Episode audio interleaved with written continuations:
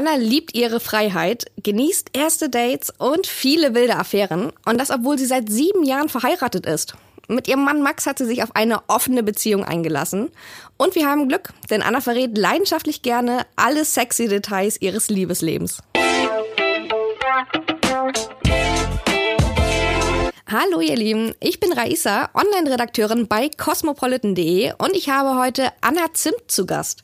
Sie ist Autorin, Songwriterin und sie quatscht mit ihrer Freundin im Podcast namens Schnapsidee über so schöne Themen wie Dating, Sex und Großstadtabenteuer.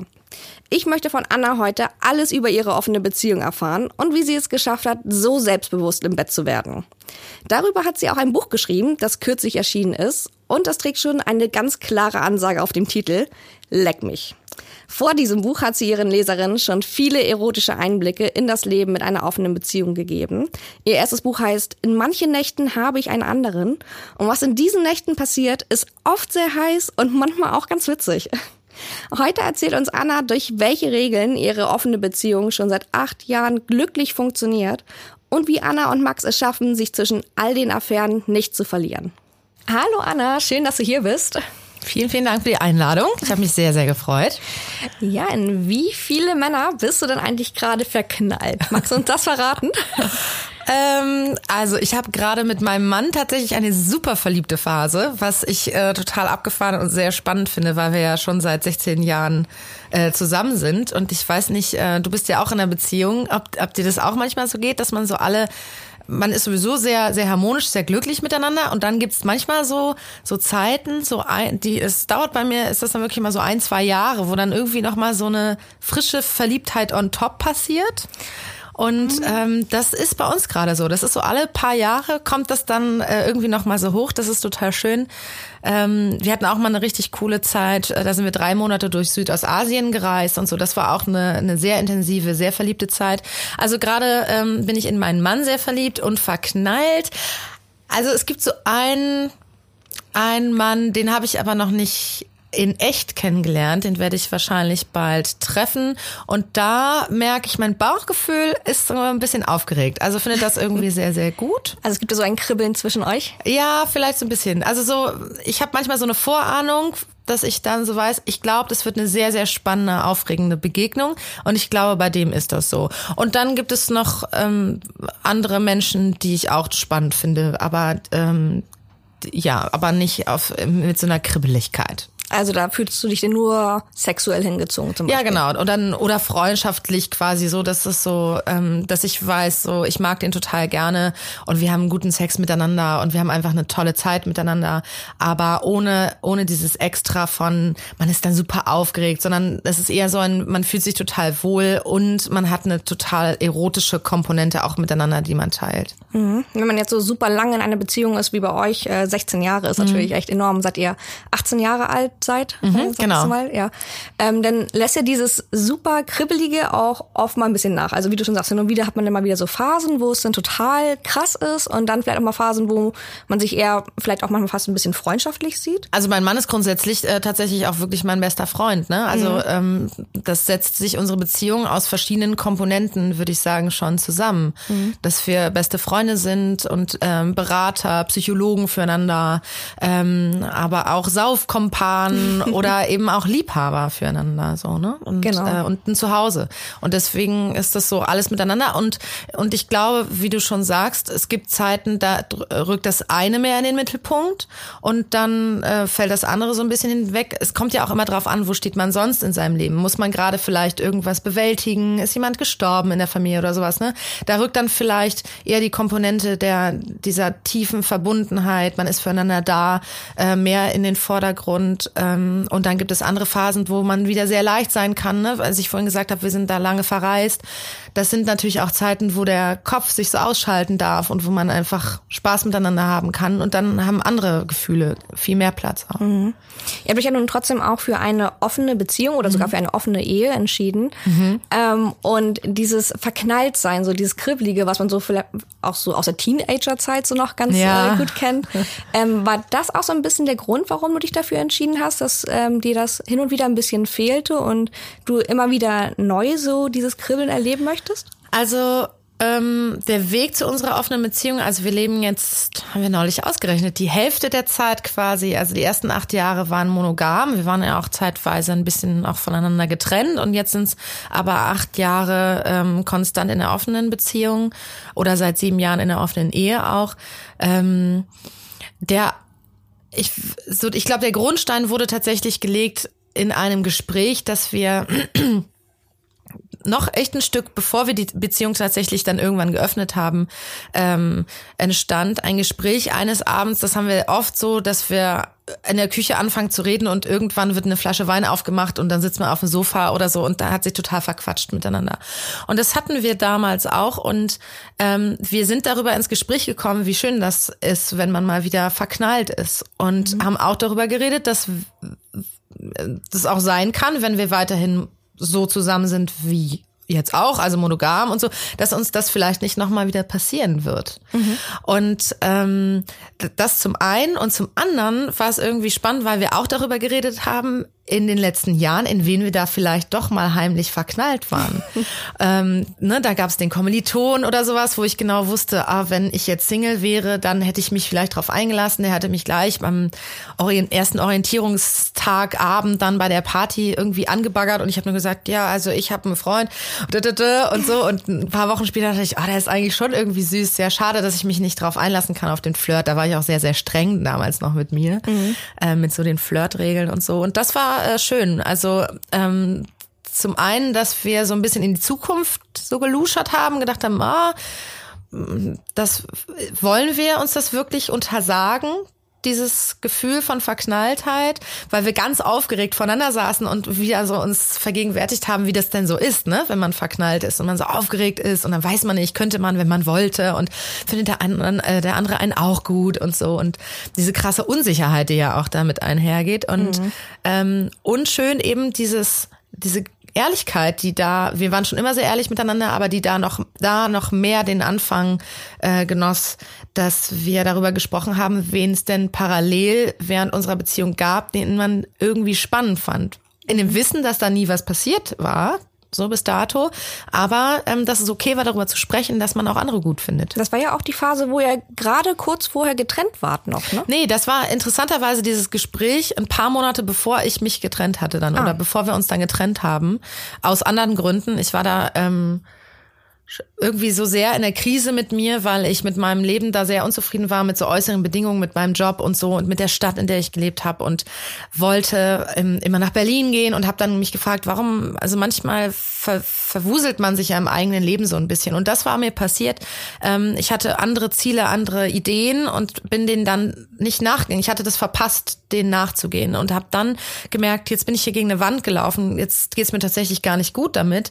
Ähm, jetzt möchte ich gucken, was, was will ich eigentlich und will dem nachgehen. Und dazu gehörte auch für mich zu dem Zeitpunkt ähm, irgendwie alle Stricke äh, irgendwie zu kappen. Mhm. Und ähm, deswegen hatte ich mich getrennt oder wir uns getrennt. Ich bin nach Berlin gezogen und wir haben aber irgendwie ein paar Wochen nach der Trennung schon eine Affäre wieder miteinander angefangen, was ja irgendwie absurd ist, weil wir schon so tausend Jahre vorher zusammen waren.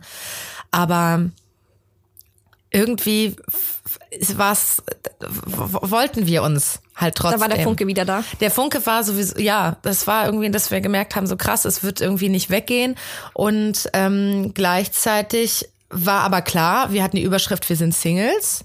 Wir dürfen uns da ja jetzt auch offiziell auch gar nicht reinreden. So, jeder darf irgendwie jetzt auch machen, was er will. Und das haben wir gemacht. Und ähm, beide auch in einem ähnlichen Tempo, was, glaube ich, im Nachhinein auch cool war. Ne? Also es mhm. war nicht so, einer hat getrauert, der andere ist irgendwie losgezogen, sondern wir hatten, ich glaube, wir haben das schon gemerkt, wir haben uns ja irgendwie noch so. Ähm, aber es ist auch gut, dass wir uns viel, viel Freiraum lassen und jeder hatte dann so seine Techtelmechtel und hat dann so mhm. langsam sich ausprobiert.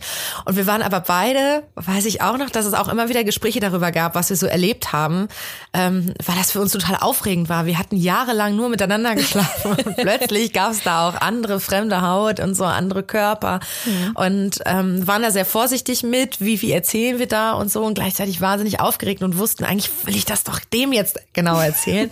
Aber ist es okay? Und, ähm, und dann haben wir irgendwann auch gemerkt, wir beide reichen uns als Affäre nicht mehr, sondern wir wollen füreinander wirklich da sein, ähm, uns unterstützen im Leben und äh, wirklich wieder eine Beziehung äh, miteinander eingehen und unser Leben miteinander verbringen. Mhm. Und da war dann die Frage, okay, wenn wir das jetzt wollen, wollen wir das andere sein lassen mit den anderen? Nee, wollen wir eigentlich nicht. Wie kriegen wir das irgendwie hin? Wie wollen wir das gestalten? Und ähm, das war dann ein spannender Prozess, weil wir uns das tatsächlich einfach selber sehr überlegen mussten, weil es keine Rollenvorbilder oder es gab keine anderen Paare, die wir kannten oder die in der Öffentlichkeit standen, die, die wir hätten fragen können. Und wie habt ihr das denn ausgelotet? Also habt ihr denn viel drüber gesprochen? Habt ihr Bedenken aus dem Weg geräumt? Hattet ihr überhaupt Bedenken? Ja, klar, wir hatten, also wir haben so viel Kopfkino gehabt und dass wir irgendwie so durchgekaut haben.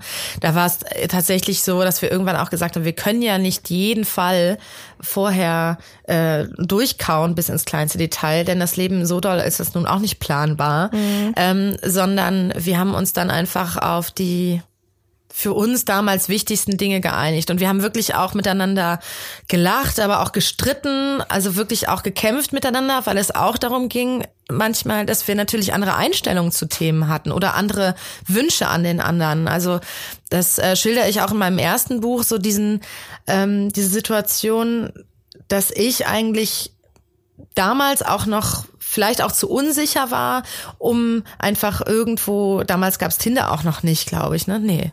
Ähm, mhm wo für mich das irgendwie keine denkbare Option war, in eine Bar zu gehen, jemanden kennenzulernen und dann vielleicht mit dem nach Hause zu gehen oder den einfach eine Woche später nochmal wiederzutreffen. Etwas, was für mich jetzt völlig normal ist, ähm, so im, im Dating-Game, war für mich damals so, ach du meine Güte. Ja, du so. wolltest lieber im Freundeskreis bleiben. Ne? Ja, genau. Es war eher so, ich brauchte so, ähm, so aus dem Freundes-Bekanntenkreis, das wäre mir eigentlich war so mein, mein Lieblingsfall quasi, dass ich über gute Freunde die haben vielleicht einen Freund mitgebracht, so der war angedockt an das System, äh, den konnte ich irgendwie gut finden, da, da hätte ich einen Vertrauensvorschuss auch gehabt, mein Kumpel hätte mir schon von dem erzählen können und so, weißt du, dass ich so ähm, den schneller hätte einschätzen können. Und das spricht ja eher für eine Unsicherheit eigentlich. Ne? Mhm, Dass ich irgendwie ja. dachte, so, oh, ich brauche irgendwie viel Vorsprung oder einfach viel, viel Sicherheit, um einen Move auch zu machen. Ich hatte auch Angst vor einer Abfuhr und so. Also da war ich einfach natürlich auch gar nicht Dating erfahren, weil ich war dann seit dem 18. Lebensjahr eigentlich immer in Beziehung mhm. mit Max. Und vor 18 hatte ich natürlich auch irgendwie Dates und, und, und Jungsgeschichten und war da auch wilder unterwegs. Aber das war ja auch alles in dem Kosmos Schule, Freundeskreis, ne? Man kannte sich. Und, ähm, und in der Uni, da gab es eine Zeit, da war ich zwar auch Single, aber auch da, da ist man wahnsinnig jung auch. Ne? Und da habe ich so angefangen, mich auszuprobieren. Aber quasi als erwachsene Frau ähm, mich quasi so auszuprobieren und so echt zu daten und so, das war für mich eine mega aufregende Nummer. Und war Max ähnlich unsicher? Nee, eigentlich nicht. Ich glaube, der hat sich da, ähm, beziehungsweise der war auch bestimmt unsicher, aber ähm, dem war wichtiger, ähm, dass es eben zum Beispiel nicht im Freundeskreis äh, stattfindet, weil irgendwann der hat da weitergedacht, ne? Der hat dann gedacht, ja, aber wir müssen doch den Leuten auch begegnen. So, ähm, das ist ja jetzt hier ein Beziehungsmodell. Das ist ja nicht einfach, wir probieren das mal ein paar Wochen, sondern wir können uns ja schon vorstellen, dass das jetzt unser Ding wird. So mhm. und dann ist es doch voll blöd, wenn wir irgendwann zum Geburtstag einladen und dann sind plötzlich die Hälfte der Leute auch Liebhaber gleichzeitig ja. neben Freund. So, der hatte Sofa voller Liebhaber. Ja. Und Schöne Vorstellung eigentlich eigentlich. Stimmt. ähm, ja, also der hatte da, glaube ich, ein bisschen mehr Weitblick und der hatte, glaube ich, mehr Mut, sich dem dann auch zu stellen und zu sagen, so, ey, es ist doch gar kein Ding, selbst wenn man eine Abfuhr bekommt. Und ich glaube, ich hatte eine angstbesessenere Vorstellung von, ich war gerade nach Berlin gezogen, habe gesagt, soll ich dann in irgendeinen Club gehen und dann so ein verdrogter Typ, wer weiß, und dann nehme ich den mit nach Hause und so. Und Max dann gesagt, du musst doch gar nicht, es gibt auch Cafés, es gibt andere Tageszeiten, es gibt U-Bahn, du musst doch gar nicht irgendwie in diesem krassen, versoffenen Setting und Party und so, mhm. da musst du doch gar nicht dir jetzt Gedanken drüber machen. So. Und ähm, das war zum Beispiel eine sehr wichtige Regel, nicht im Freundeskreis daten, die gilt bis heute und die ist wahnsinnig wichtig für uns. Mhm. Ähm, und das war gut, dass wir uns darauf geeinigt haben. Ja, und welche weiteren Regeln habt ihr noch aufgestellt? Das sind ja acht an der Zahl. Ja, also ähm, ich würde jetzt mal so die wichtigsten sagen. Also ist das, also für uns das mit dem Freundeskreis ist, dass wir immer ein Vetorecht haben, von dem wir eigentlich nur einmal bisher, glaube ich, Gebrauch gemacht haben. Das heißt, das steht auch grundsätzlich dieses Vetorecht dafür, dass wir an erster Stelle stehen mit unserer Beziehung. Ne? Und ähm, dass wenn sich einer mit irgendwie einem, einem Liebhaber oder einer Liebhaberin gar nicht wohlfühlt, dass wir da sagen können, ähm, das äh, kannst du das bitte lassen oder mhm. kannst du da was verschieben oder oder so. Also dass wir erste Priorität haben. Ja. Ähm, Transparenz ist uns wahnsinnig wichtig. Das heißt, dass die Leute, mit denen wir uns einlassen oder auf die wir uns einlassen, dass die meistens schon vor dem ersten Kuss wissen, was Sache ist. Ne? Mhm. Also dass man mit uns eine richtig gute Zeit haben kann, aber ohne die Option auf mehr. Ähm, also hast du jetzt schon in deiner Tinder-Bio direkt stehen, hey, ich bin in einer offenen Ehe. Ja, also ja, habe ja? ich schon, ja. Also bei mir steht es schon äh, drin, äh, offene Beziehung. Ähm, auf Tinder ist das noch so manchmal ein bisschen exotisch. Es gibt ja auch Portale wie OkCupid oder so. Ähm, Gerade in Städten wie Berlin ist das auch häufiger so, dass mhm. es dann Leute gibt, die auch äh, in offenen Beziehungen sind. Da sind und die Monogamen so. wahrscheinlich eher die Ausnahme schon, oder? Ja, ja, wobei, also ich habe einen Bekannten, der in Berlin lebt, in einer offenen Beziehung und der äh, hat schon geflucht erst und gesagt so, Mann, irgendwie, und es ist ein toller, gut aussehender äh, Typ, ähm, aber der hat, dem da fiel es ihm am Anfang ein bisschen schwer. Ich glaube, es ist auch manchmal für Männer in offenen Beziehungen ähm, schwieriger.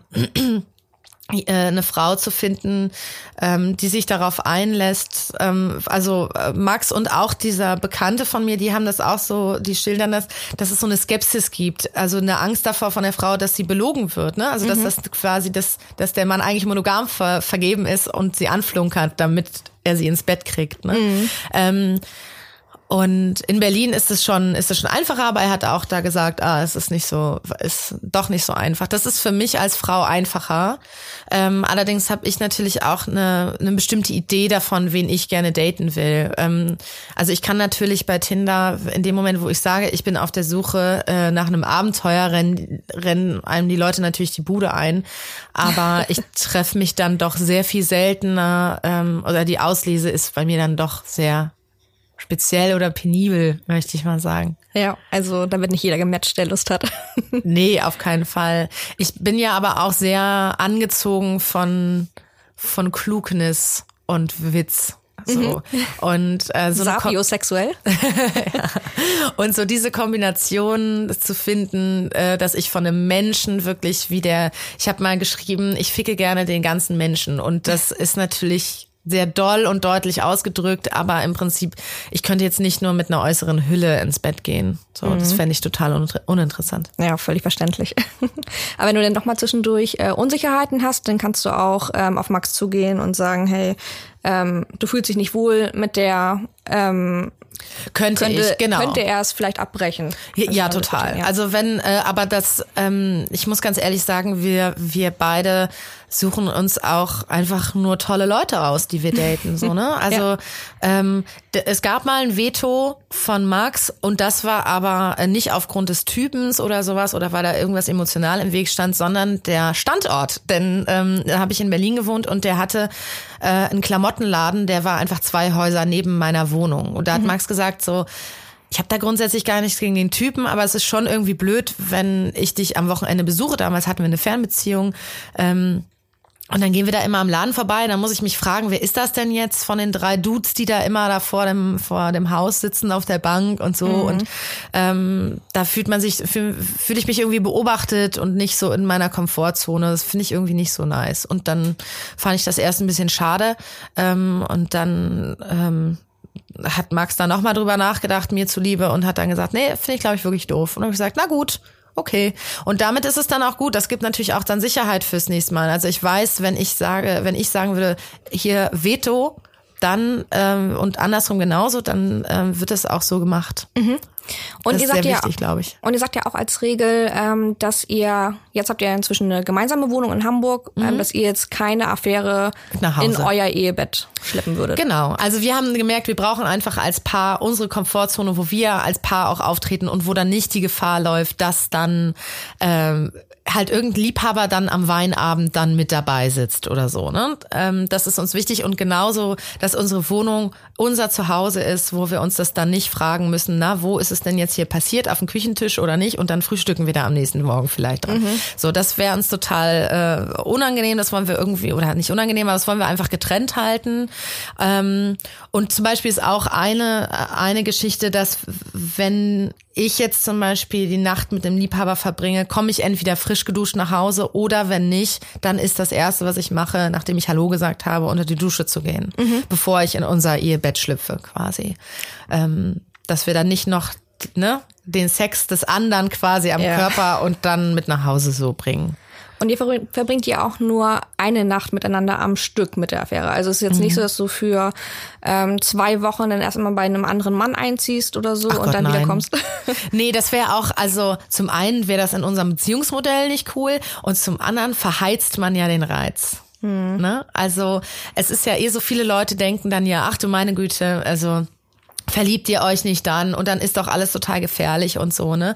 Ähm, man verknallt sich mal und das ist total schön, aber es geht auch viel zu schnell eigentlich schon wieder vorbei. So, ne? Deswegen, äh, das, das wissen wir eben auch und deswegen wäre es ich würde es total viel zu schade finden, mich zwei Wochen dann mit einem Mann einzusperren, quasi, um, äh, um das alles auszuleben, die ganze Aufregung.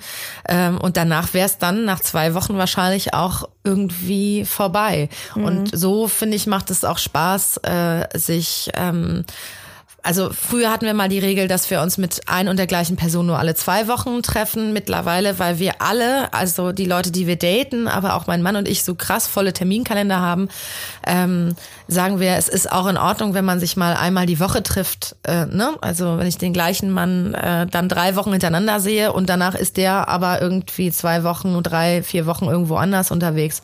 So, also das, äh, da haben wir uns nicht mehr so eingeschränkt. Und es gab auch eine, eine Regel, die irgendwann auch veraltet ähm, ist. Da haben Max und ich gedacht, es wäre vielleicht für uns wichtig, eine bestimmte Sexpraktik nur miteinander auszuleben. Mhm. Ähm, und davon haben wir uns irgendwann auch verabschiedet. Und das ist zum Beispiel auch so ein Learning gewesen, dass ich glaube, wir haben das aus dieser Idee heraus so damals so entschieden, weil wir dachten, wir brauchen etwas Exklusives füreinander, um das so für uns so uns so aufzuzeigen. Und das war ein total ähm, wichtiges Ding für uns zu merken, dass wir das gar nicht brauchen, sondern dass wir einfach so sind. Wir sind exklusiv, wir sind das Paar. Wir brauchen jetzt nicht zu sagen, nur wir haben Analsex miteinander und mhm. deshalb macht uns das jetzt speziell. Wir sind ja auch so einfach speziell. Aber so abgesehen vom Sex, habt ihr irgendwas Exklusives, was nur bei euch in eurer Ehe eine Rolle spielt? Ja, die Liebe zueinander. Ja. Also, dass wir, ähm, dass wir die beiden sind, die einander lieben, die verheiratet sind, die äh, miteinander alt werden wollen, die Familie eine gute Idee finden, die ähm, Weihnachten mit der Familie zusammen. Also alles, was ein normales, monogames Paar genauso verbindet, verbindet uns auch. Nur, dass wir eben auch statt mit der besten Freundin ins Kino zu gehen, auch mal uns mit einer Affäre treffen und mit der schlafen. Aber wir sind genauso ein normalo Paar wie jedes andere auch. Nur vielleicht mit dem Unterschied, dass die offene Beziehung den Sex mit anderen inkludiert, inkludiert, aber auch, dass wir vielleicht noch mal extra ehrlich miteinander sein können als ähm, vielleicht auch andere Paare. Mhm. Du hattest ja auch mal eingetroffen und äh, der war auch in einer offenen Beziehung. Ja. Und er hatte dir die Frage gestellt, wie ehrlich du zu Max sein kannst. Und ja. was hast du geantwortet? Ich glaube, was habe ich, du weißt es wahrscheinlich besser, 97 Prozent oder so. Ja, genau, so in dem Dreh. Ja, ja. Und er war ganz überrascht, weil er sagte, er könne seiner Freundin gegenüber nur so zu 70 Prozent ehrlich sein. Ja. Das lag bei den beiden daran, dass die er hat gesagt, sie hat nicht so den Wunsch danach, das auszuleben. Also sie hat so ein bisschen damit geliebäugelt, sich mit anderen Frauen auszuleben, aber andere Männer waren irgendwie gar nicht Thema. Und er dafür um, hatte, hatte sehr große Abenteuerlust. Er wollte das sehr, sehr doll und sehr viel. Und ich glaube, ähm, weil er wusste, er kann ihr, also er konnte da das nicht so ausleben, wie er das eigentlich gewollt hätte, sondern es war für beide Seiten ein Kompromiss. Beide Seiten sind aufeinander zugegangen. Er hat es versucht, weniger auszuleben und sie hat versucht, es quasi mehr zuzulassen, dass es okay ist mhm. oder sich mehr auf die Idee einzulassen. Und dadurch ähm, kann ich mir vorstellen, dass er an der einen oder anderen Stelle schon so ein Grenzgänger war, der eben dann vielleicht doch weitergegangen ist als abgesprochen oder sowas. Und da, an da diese quasi diese prozentuale Unehrlichkeit, ne, ähm, weil er vielleicht noch viel mehr Fantasien gehabt hat oder Dinge schon passiert sind, die er nicht erzählt hat und so. Mhm. Und das brauche ich bei Max nicht haben weil ähm, wir zum einen das Bedürfnis ist sehr sehr ähnlich. Wir haben auch das Glück gehabt, dass wir immer ein sehr ähnliches Tempo hatten. Also äh, wir hatten beide ähm, ein bisschen versetzt, aber es gab auch über Überlappungen quasi, wenn wir sehr abenteuerlustig waren und so und beide gerade Bock hatten, viel andere Leute zu daten und das war dann dementsprechend für uns okay. Aber wir hatten auch beide fast zeitgleich so lange Affären, die über eineinhalb Jahre gingen mhm. ähm, mit anderen und so und da haben wir einfach sehr viel Glück, dass wir wirklich es, ich habe mal gehört, ein, ein Rezept für, für eine glückliche Langzeitbeziehung ist, ein unterschiedliches Temperament zu haben, also dass beide ein unterschiedliches Temperament haben, aber eine sehr ähnliche Vorstellung vom gemeinsamen Leben. Und ich glaube, mhm. das trifft auf uns zu. Ja, damit es nicht irgendwann sich doch zu sehr aneinander reibt. Ja, genau. Genau, dann genau. Und dadurch ist es natürlich sehr einfach, sehr, sehr ehrlich miteinander zu sein, weil wir ähm, nichts, weil wir keine krassen Kompromisse miteinander eingehen müssen.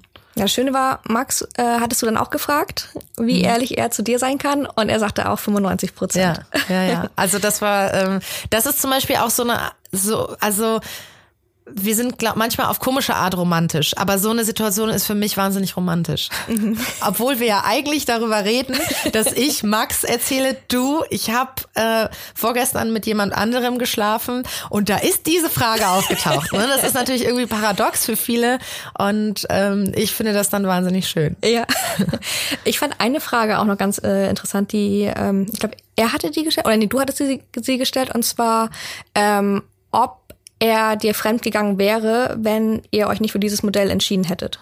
Mhm. Ja, also wir haben darüber äh, immer wieder so diskutiert und ähm,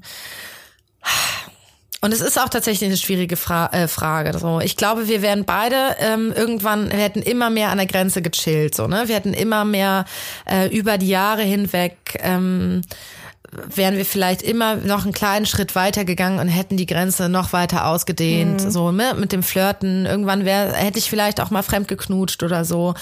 Ähm, aber ich glaube, dass sich dann eben wenn, wenn man dann, dass die Gefahr ist, dass man so ein bisschen voneinander wegdriftet, ne? Wenn man merkt, man hat eigentlich Lust auf andere, man hat das Gefühl, man darf mit dem anderen nicht darüber sprechen. Ich krieg auch ähm, relativ viele Zuschriften äh, über meinen Podcast sowieso, aber ne, auch über über die Bücher, die ich schreibe. Viele Zuschriften, interessanterweise viele auch von Frauen, ähm, die die Mann haben, die teilweise auch Kinder haben und die sagen so, ich habe eigentlich so eine Sehnsucht und ich ähm, ich würde so gerne erleben, was du erlebst, aber wenn ich nur die Idee einer offenen Beziehung aussprechen würde, dann würde mein Mann sich wahrscheinlich sofort trennen und ich würde alles verlieren. Also, ne, wenn man mhm. sich mal vorstellt, gerade wenn Kinder im Spiel sind, die würde alles verlieren, weil sie sagt, sie hat auch Lust, mit jemand anderem ins Bett zu gehen und sagt, ich weiß nicht, wie lange ich das noch aushalte. Vielleicht schaffe ich es noch ein oder zwei Jahre, aber wahrscheinlich werde ich irgendwann fremd gehen. Mhm. Ähm, und ich will das eigentlich nicht, aber ähm, ich kann mir auch nicht vorstellen, ich werde so unglücklich, wenn ich daran denke, jetzt noch 30 Jahre. Aber ähm, mit ne, in dieser Konstellation zu sein. Und das heißt nicht, dass ich meinen Mann nicht liebe. Ich liebe den abgöttisch und ich schlafe auch gerne noch mit dem. Aber ich hab, ich bin mit dem schon tausend Jahre zusammen. Ich habe so viel Sehnsucht. Und ja, das man ist etwas, was anderes erleben dann. Ja, und ich kann das total verstehen. Ne? Also, dass dieses Risiko, dann fremd zu gehen, da ist. Und mhm. ähm, gerade wenn Kinder im Spiel sind, wenn keine Kinder im Spiel sind und so, da denke ich dann schon manchmal, also ich würde sowieso immer raten, zu versuchen, generell eine, eine Atmosphäre in der Partnerschaft zu schaffen, in der man sehr ehrlich miteinander sein darf. Ähm, ich wurde das jetzt auch gerade, ich habe ja ein neues Buch rausgebracht und habe ähm, eine Lesung dazu gehabt und fand das wahnsinnig mutig, ähm, weil da, da waren über 100 Leute und es hatte sich eine Frau gemeldet. Also wir haben danach so eine offene Fragerunde gemacht und hatte sich danach eine Frau gemeldet und hat gesagt, mein Mann will, glaube ich, nicht mehr mit mir schlafen. Mhm. So, ich habe das Gefühl, ich werde also immer wieder zurückgewiesen und wir haben noch nicht drüber gesprochen und so. Und ähm, aber was würdest du tun? Es kann ja nicht jeder so eine offene Beziehung haben wie ja, du. Und ja. ich bin natürlich sehr neidisch, aber haben wir nun mal nicht und so. Und ähm, habe ich auch gesagt, naja, ich würde natürlich versuchen, erstmal ähm, versuchen, eine offene Kommunikation herzustellen. Vielleicht nicht nur über dieses Thema, sondern generell, ne, ähm, was man so für Bedürfnisse hat und auch darüber sprechen. Und wenn ich aber langfristig gesehen das Gefühl habe, wir kommen hier nicht in, in, in eine Beziehung, wo wir wirklich miteinander reden. Aber mir fehlt das total und ich bin, das ist, ist es eigentlich nicht, weil man merkt, man geht zu viel Kompromiss ein zwischen den eigenen Bedürfnissen und denen, wie der, also den Bedürfnissen des anderen oder wie der tickt und was der für einen Beziehungsanspruch hat. Dann würde ich schon auch immer, glaube ich, dazu raten, das auch zu überdenken. Viele bleiben dann aus Angst, niemanden anderen zu finden, mhm. dann in Beziehungen, wo sie eigentlich verdörren, wie, wie eine Pflanze, die halt nicht bekommt, was sie braucht. Ja, dann ist eine Beziehung halt einfach auch nicht so erfüllt und warum sollte man dann festhalten? Ja, aber es spielt, glaube ich, spielen da viele Ängste eine Rolle tatsächlich. Ähm, aber ich würde immer für den Mut äh, stimmen. Mhm. Ja, da würde ich dir auch zustimmen. ähm, du hast es ja auch mal mit einem ausprobiert, mit Noah. Ähm, ihr hattet schon immer so ein Kribbeln füreinander, ähm, aber er war in einer Beziehung mit Marie. Mhm. Und er hat mit Marie dann irgendwann über diese Sehnsucht gesprochen. Ja. Und Marie hat ihm dann erlaubt, eine Nacht mit dir zu verbringen. Ja. Wie ging das aus? Ähm, es, äh, die haben sich getrennt tatsächlich. Also die haben sich, ähm, es, es gab dann diese Nacht und ähm, es blieb auch dann erstmal ähm, äh, bei dieser Nacht, aber es war eigentlich genau das, dass das, was vorher im Prinzip schon klar war, er wollte diese Öffnung oder er wollte das Abenteuer und sie wollte das eigentlich nicht, hat ihn verstanden. Also es war, das ging nicht in großen, in einer großen Krise auseinander, sondern es gab für beide Seiten großes Verständnis.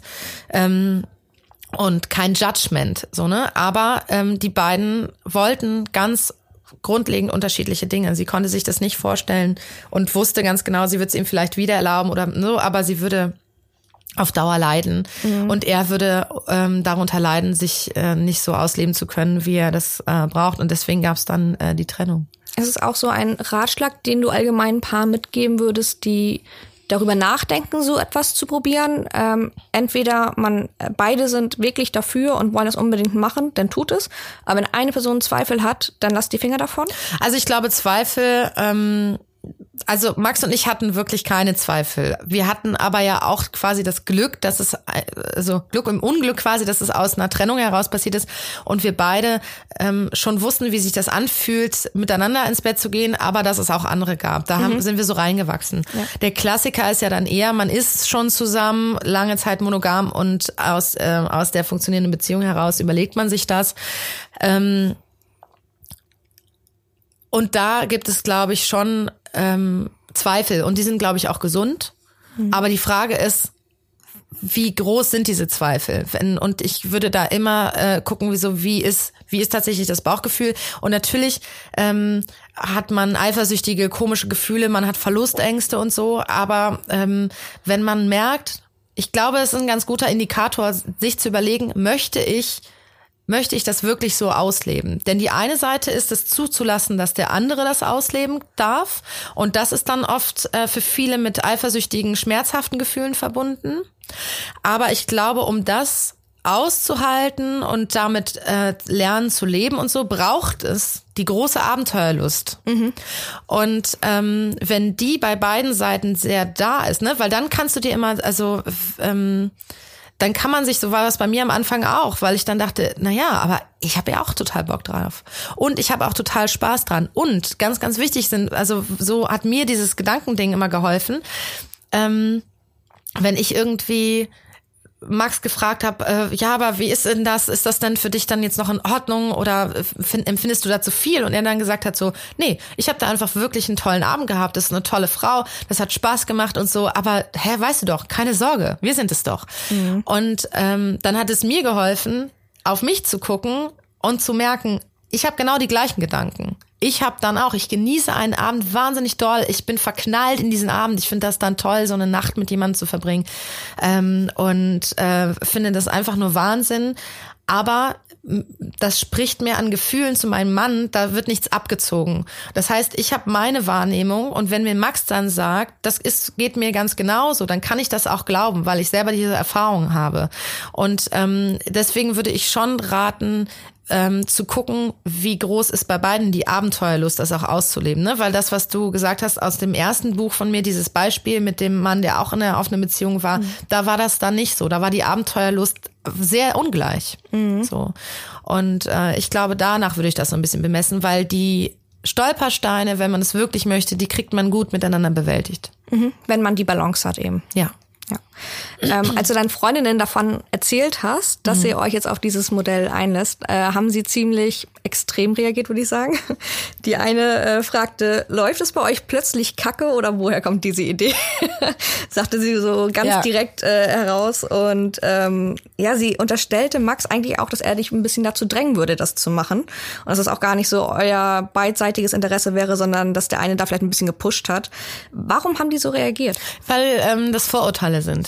Hm. Also weil das gängige Vorurteile sind, dass, ähm, dass Männer äh, mehr äh, einen größeren Sexdrive haben als Frauen, ähm, dass äh, und das dann auch ausleben wollen und dass Männer dominant sind und dann gerne so das so hinwurschteln, dass es dann okay ist und so. Ähm, ich glaube, dass ähm, dass die aus einer Angst oder Sorge um mich, also eine sehr unberechtigten Angst, ähm, ne, das sage, so wehre ich mich auch äh, diesen dieser Idee gegenüber im im Buch, dass ich irgendwie sage so hey eigentlich kennt ihr mich doch. Ihr wisst doch, wie abenteuerlustig und wie lustvoll ich bin mhm. und ähm, wie gerne ich flirte und sowas. Wie, wie kommt ihr auf diese Idee? Und ähm, das andere Vorurteil ist, es läuft im Bett nicht mehr, deswegen orientiert man sich nach außen. Das ist äh, zumindest in unserem, Teil, äh, in unserem Fall äh, Unsinn. So, aber ich würde selbst, also ich würde aber Paare, die sagen, bei uns läuft's nicht mehr, aber wir wollen unser Leben miteinander verbringen. Also wenn das der Grund ist, fände ich das auch vollkommen legitim. Mhm. Ähm, wenn, weil ich alles legitim finde, was quasi abgesprochen ist untereinander ja. und wo, wo beide sagen, das ist für uns in Ordnung und wir lassen uns da in großer Liebe äh, irgendwie machen, weil es doch sein kann, dass ein Paar sagt, wir haben uns hier so viel aufgebaut, wir lieben uns, wir wollen nicht ohne einander sein. Und ja, dann haben wir haben nur zweimal im Jahr Sex miteinander, der ist toll, aber eine Seite will vielleicht öfter oder oder auch nicht, aber wir haben Bock auf andere. Und wenn das in Ordnung ist, ist das doch super. Mhm. So, also wer bin ich darüber zu urteilen? Ja. Und ähm, und das andere ist eben ein großes Thema. Das ist ja auch bei in, in Leck mich im zweiten Buch ganz ganz oft Thema dieses dieses Vorurteil Frauen wollen weniger haben weniger Lust und so. Mhm. Und natürlich ist es so, ist es sind wir so sozialisiert worden oft. Ne, wir müssen uns zurücknehmen. Das war auch in der Lesung zum Beispiel so. Ja, ich meine Mutter hat noch gesagt, also ne, hat mich eher so erzogen, wir müssen uns zurücknehmen, auch im Bett, sonst ist man so schnell eine Schlampe und so. Ne? Ja. Ne. Und äh, da ist meine Erfahrung zum Beispiel ganz, ganz, ganz anders, weil wir, weil ich glaube, dass uns äh, Männern wie Frauen ähm, uns allen gut tut, uns von unseren Rollenmustern ähm, so zu lösen für uns ist es eine Erleichterung, wenn wir endlich sagen dürfen, was wir wollen im Bett, so, ne, uns uns das auch trauen und nicht den Seestern auch machen müssen. Manche machen ja den Seestern, ne, also so man legt sich auf den Rücken, alle Viere von sich gestreckt, aus Überforderung, auch aus Angst, weil sie nicht wissen, was, was soll ich jetzt hier machen. Manche machen den aber auch aus falscher Bescheidenheit quasi, weil sie sagen, ah, wieso, es gehört ja so, der Mann soll. Aber ich habe so viele Freunde, auch männliche Freunde, die mir auch sagen, es ist so ein Druck auch wieso muss ich der Regisseur sein? Ne? Männer, mhm. denen wird zugeschrieben, sie müssen der dominante Typ sein. Die, da muss, die müssen immer einen Ständer haben. Das muss immer sofort laufen. Ähm, und äh, die sollen die Frau wild rumwirbeln und dann drei Stellungswechsel und dann muss, muss er kommen und dann ist Finale und äh, die Nummer ist gegessen. Ja. Das setzt Männer wie Frauen, alle sind unter Druck und das können wir doch vielleicht einfach ein bisschen lassen. Ich glaube, die Liebe zwischen mir und meinem Mann wurde entfacht äh, an dem Abend, als wir miteinander, zum ersten Mal miteinander in äh, Bett waren. Ja. Und er hat mich gefingert und ich sagte ihm, hey, nimm nur einfach mal drei Finger statt zwei.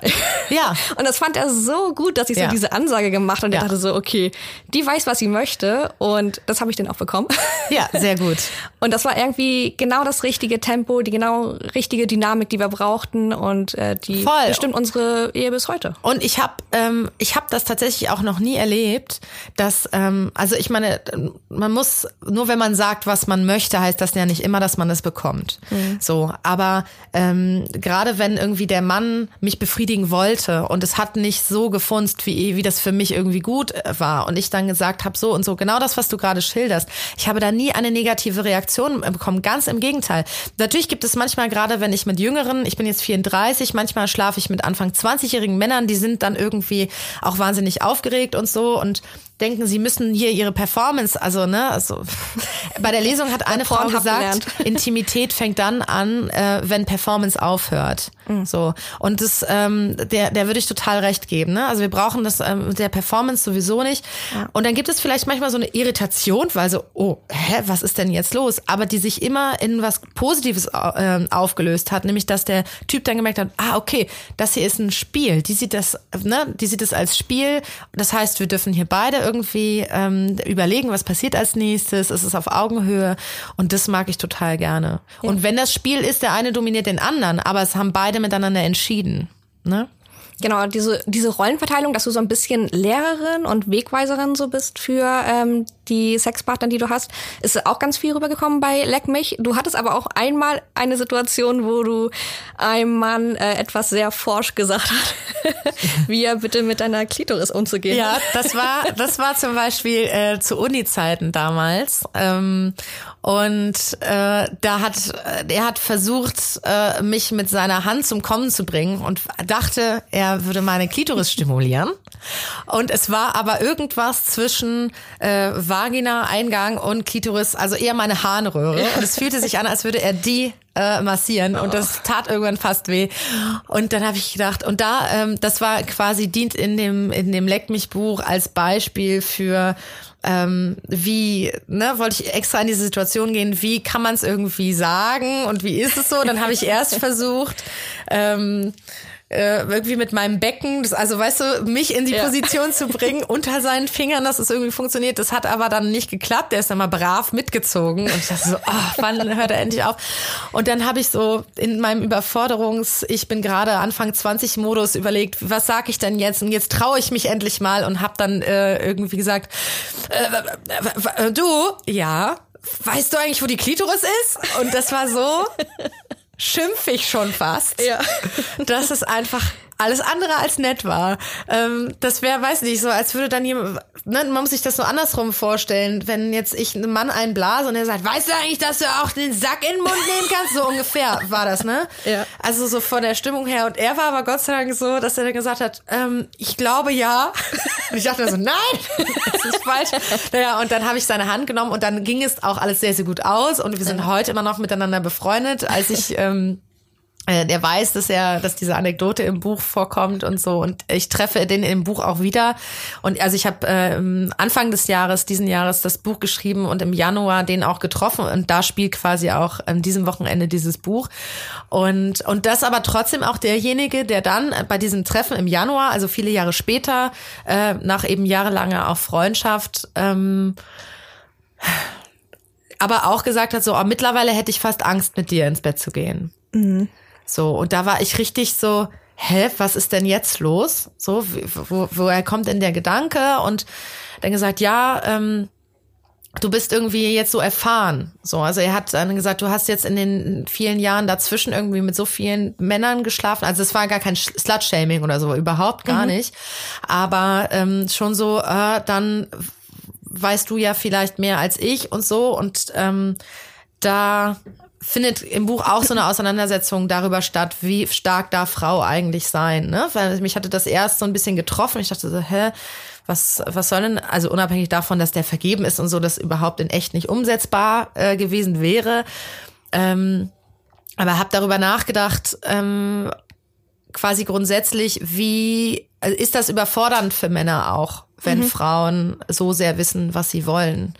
Und äh, ich glaube ja, manchmal ist das so. Ich glaube aber auch, wir Frauen sind manchmal überfordert, wenn wir mit jemandem, egal Mann oder Frau, mit irgendjemandem ins Bett gehen, ähm, der sehr viel erfahrener ist, dann ist, kann das auch manchmal einschüchtern sein. Und das ist auch total in Ordnung. Es ist natürlich eine spezielle Rollengeschichte, wenn ähm, Frau dann, ne, man ist vielleicht gleich alt oder so und dann ist die Frau sehr viel erfahrener und, und Forscher vielleicht, aber ähm, ich habe keine Lust, mich dann da zurückzunehmen. Mhm. Und forsch zu sein bedeutet ja nicht, viele denken jetzt, ich würde jetzt da immer im Bett sagen, so, jetzt machen wir so und hier, das meine ich gar nicht, sondern ähm, es geht darum, dass, dass ich mir wünsche, dass die Menschen, mit denen ich schlafe, dass wir gemeinsam äh, gleichberechtigt irgendwie Einfluss darauf nehmen können, was wie passiert, wo die ja. Grenzen liegen, ähm, was man miteinander machen will, ähm, wie, wie die individuelle Erotik ist. Also einfach ein Spiel spielen auf Augenhöhe.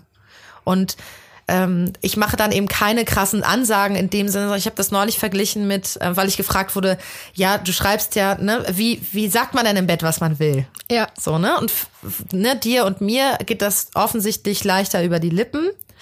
Aber ähm, ich habe dann so den Tipp gegeben, oder den Vergleich gezogen mit Topfschla Topfschlagen. Aha, wie das? Weil beim Top, also ähm, ich würde zum Beispiel, wenn ich mit einem Mann äh, im Bett bin und das, was der macht, gefällt mir wahnsinnig gut, dann zeige ich das. Dann sage ich nicht die ganze Zeit, das ist wunderbar, was du gerade machst. So, dann stöhne ich, ne? Ich, so, natürlich sage ich auch, das fühlt sich gut an und das ist heiß oder das ist geil, was du machst und so. Also ich bestärke quasi positiv genauso und damit ähm, forme ich natürlich schon ein Setting, wo der andere merkt, ah, okay, ich darf auch Feedback geben, ne? Also dass mhm. man, ähm, dass ich quasi das, was positiv passiert, das bestärke ich. Und wenn dann vielleicht etwas passiert, wo, wo der Mann irgendwie was ausprobiert und ich merke, ah, das taugt mir jetzt nicht so, dann sage ich nicht sofort, ah nee, das nicht, sondern dann höre ich auf, das positiv quasi zu verstecken. Und das wäre wie bei Topfschlagen. Du sagst warm, warm, warm, heiß, heiß, heiß, ja. heiß, heiß. Und wenn er wieder weggeht, dann sagst du irgendwann auch so, ah, nee, nee, nee, oder hm, hm, es wird irgendwie weniger und so. Und ähm, wichtig ist natürlich auch immer die individuelle Grenze zu beachten, ne? dass man eben auch sagt, so, nee, das ist ein totales No-Go. Das ist, glaube ich, das also im ersten Schritt das Wichtige. Und ähm, und dann würde ich immer ähm, das erstmal positiv bestärken und ähm, und ich glaube, damit kommt man schon sehr, sehr weit, ohne dass man großartig viel erklären muss. Aber man, ich sage dann auch manchmal weniger Druck, gerne Dollar, oder wie du sagst, ne, mehr Finger, ja. schneller. ne? Und das, wenn man das, das kann man ja auch, ohne dass man so nach Anweisung klingt, ganz ganz leidenschaftlich, lustvoll sagen. Und dann ähm, äh, mache ich die Erfahrung, dass, dass das sehr, sehr positiv angenommen wird. Ja, dann hast du ja auch länger was davon und der Mann hat auch noch länger was davon. Total. Was meinst Frauen du, wie dann danach so das, ne, wenn, also Männer sind ja dann oft eh so stolz wie Oscar, wenn ja. sie dich dann zum Kommen gebracht haben. ähm, äh, ich habe vor ein paar Tagen mit einem Mann geschlafen und der sagte, na ja, es ist ja doch immer so eine kleine, kleine Mini-Bühne. Mhm. So, und natürlich freut man sich dann, wenn, wenn beide Seiten zufrieden sind so danach, ne? Und man denkt so, ah ja, das ist irgendwie gut, wir können gut auseinandergehen. Ja. Ja. Glaubst du, dass ähm, du mit Max, äh, mit dem wir erlebt, auch andere Paare einschüchtert, die so insgeheim diese Sehnsucht haben, sich mal so auszuleben? Also, dass die auch einfach neidisch sind auf das, was ihr zusammen erlebt? Mm. Oder auch getrennt erlebt? ähm, nee, also ich glaube, die Paare, die eh ein Interesse daran haben, die sind eher sehr, sehr neugierig und wollen wissen, wie wir das machen und wollen quasi, ähm, sind neugierig auf die Regeln und so, ne? Mhm. Und ähm, wollen sich daran so ein bisschen orientieren, wollen sich austauschen. Also ich kriege eher sehr, sehr viele Nachfragen ähm, von, von Einzelnen oder Paaren, die interessiert daran sind für ähm, die wir dann eher so die Pioniere sind, weil ich damit so äh, in der Öffentlichkeit darüber spreche. Und dann gibt es eher ähm, eben auch, ähm, also jetzt in Gesprächen zum Beispiel, dann eher Leute, die in monogamen Beziehungen sind und die sind, glaube ich, vielleicht auch eingeschüchtert davon, aber die fühlen sich erstmal angegriffen. Ah, ja. Ne? Mhm. Also diese Reaktion äh, kenne ich viel mehr, dass dann irgendwie, hä, hä, und das funktioniert, also eine große Skepsis. Mhm. Ich glaube, ähm, Max und ich, oder gerade auch wenn ich in der Öffentlichkeit darüber spreche, ich provo provoziere, ohne dass ich das möchte. Mhm. So, weil ich ähm, laufe jetzt nicht rum und sage, alle sollen bitte so leben, sondern ich sage, jeder bitte so, wie er oder sie oder alle, wer auch immer miteinander sein will, möchte. Aber ähm, ich glaube, das triggert bei vielen Leuten eine Verlustangst oder bei vielen, die dann in monogamen Beziehungen sind, auch so ein Scheiße.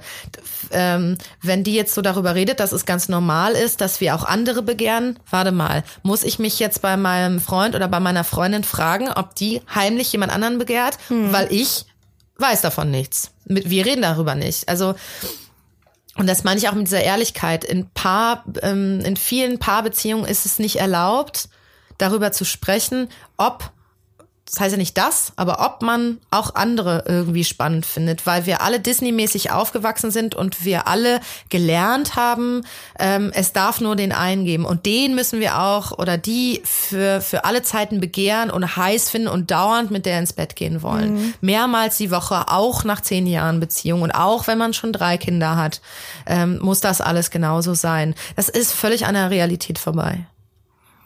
Ähm, Max hatte dir mal einen richtig süßen Song geschrieben. Mhm. Mit Clüso zusammen hat er den vorgetragen auf einer Bühne. ja.